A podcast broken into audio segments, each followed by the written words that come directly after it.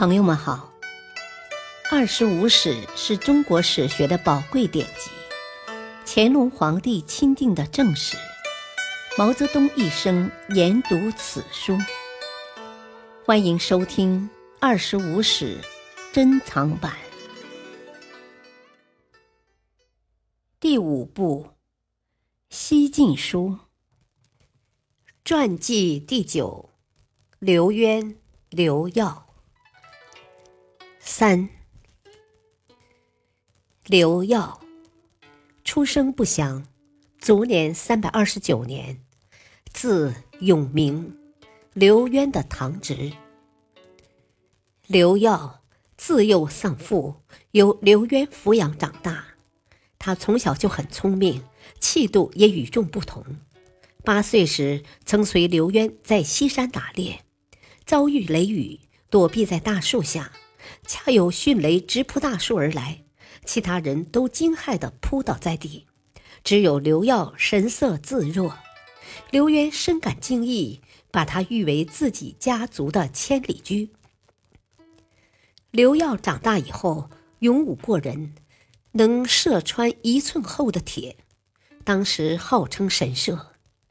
刘耀不仅武功好，而且善于写文章，还写得一手好字。他读书的兴趣也很广泛，尤其喜读兵书，经常自比乐毅和萧何、曹参。诗人并不首肯，只有刘聪很推崇他，赞扬说：“永明是汉光武帝和魏武帝一类的人物，乐毅、萧何、曹参诸公是不足道的。”刘耀二十岁时游历洛阳。由于触犯禁律，论罪当死，逃亡到高丽。后来遇上大赦，才回来，隐居于管岑山，在今山西宁武西南。永兴元年（三百零四年），刘渊建立汉国，自称汉王。刘耀被任命为建武将军。刘渊称帝后，刘耀又晋升为龙骧大将军。封爵始安王，成为刘耀手下的一员勇将。永嘉四年（三百一十年），刘渊病死，太子刘和继位。不久，汉国内部发生变乱，刘渊的第四子刘聪杀了刘和，夺取了帝位，继续刘渊未竟之业，派兵攻打洛阳。这次行动的统帅是刘聪的儿子刘粲。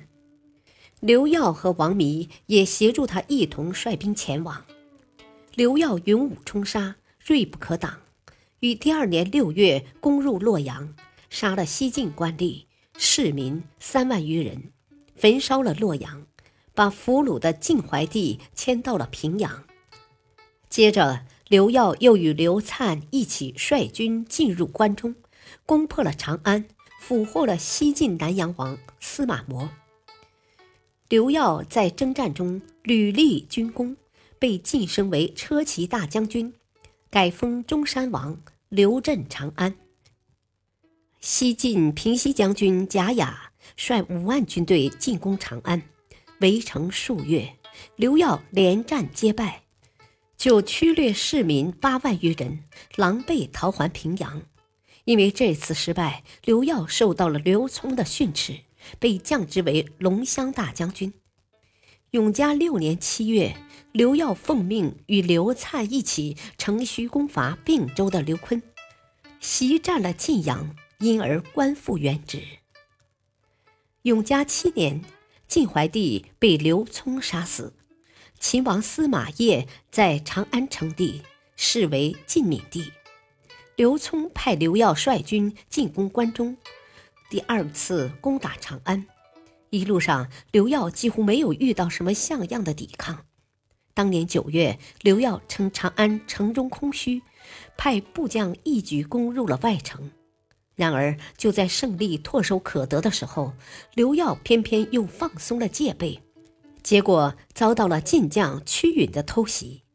刘耀猝不及防，在长安再一次被打败，只得退回平阳。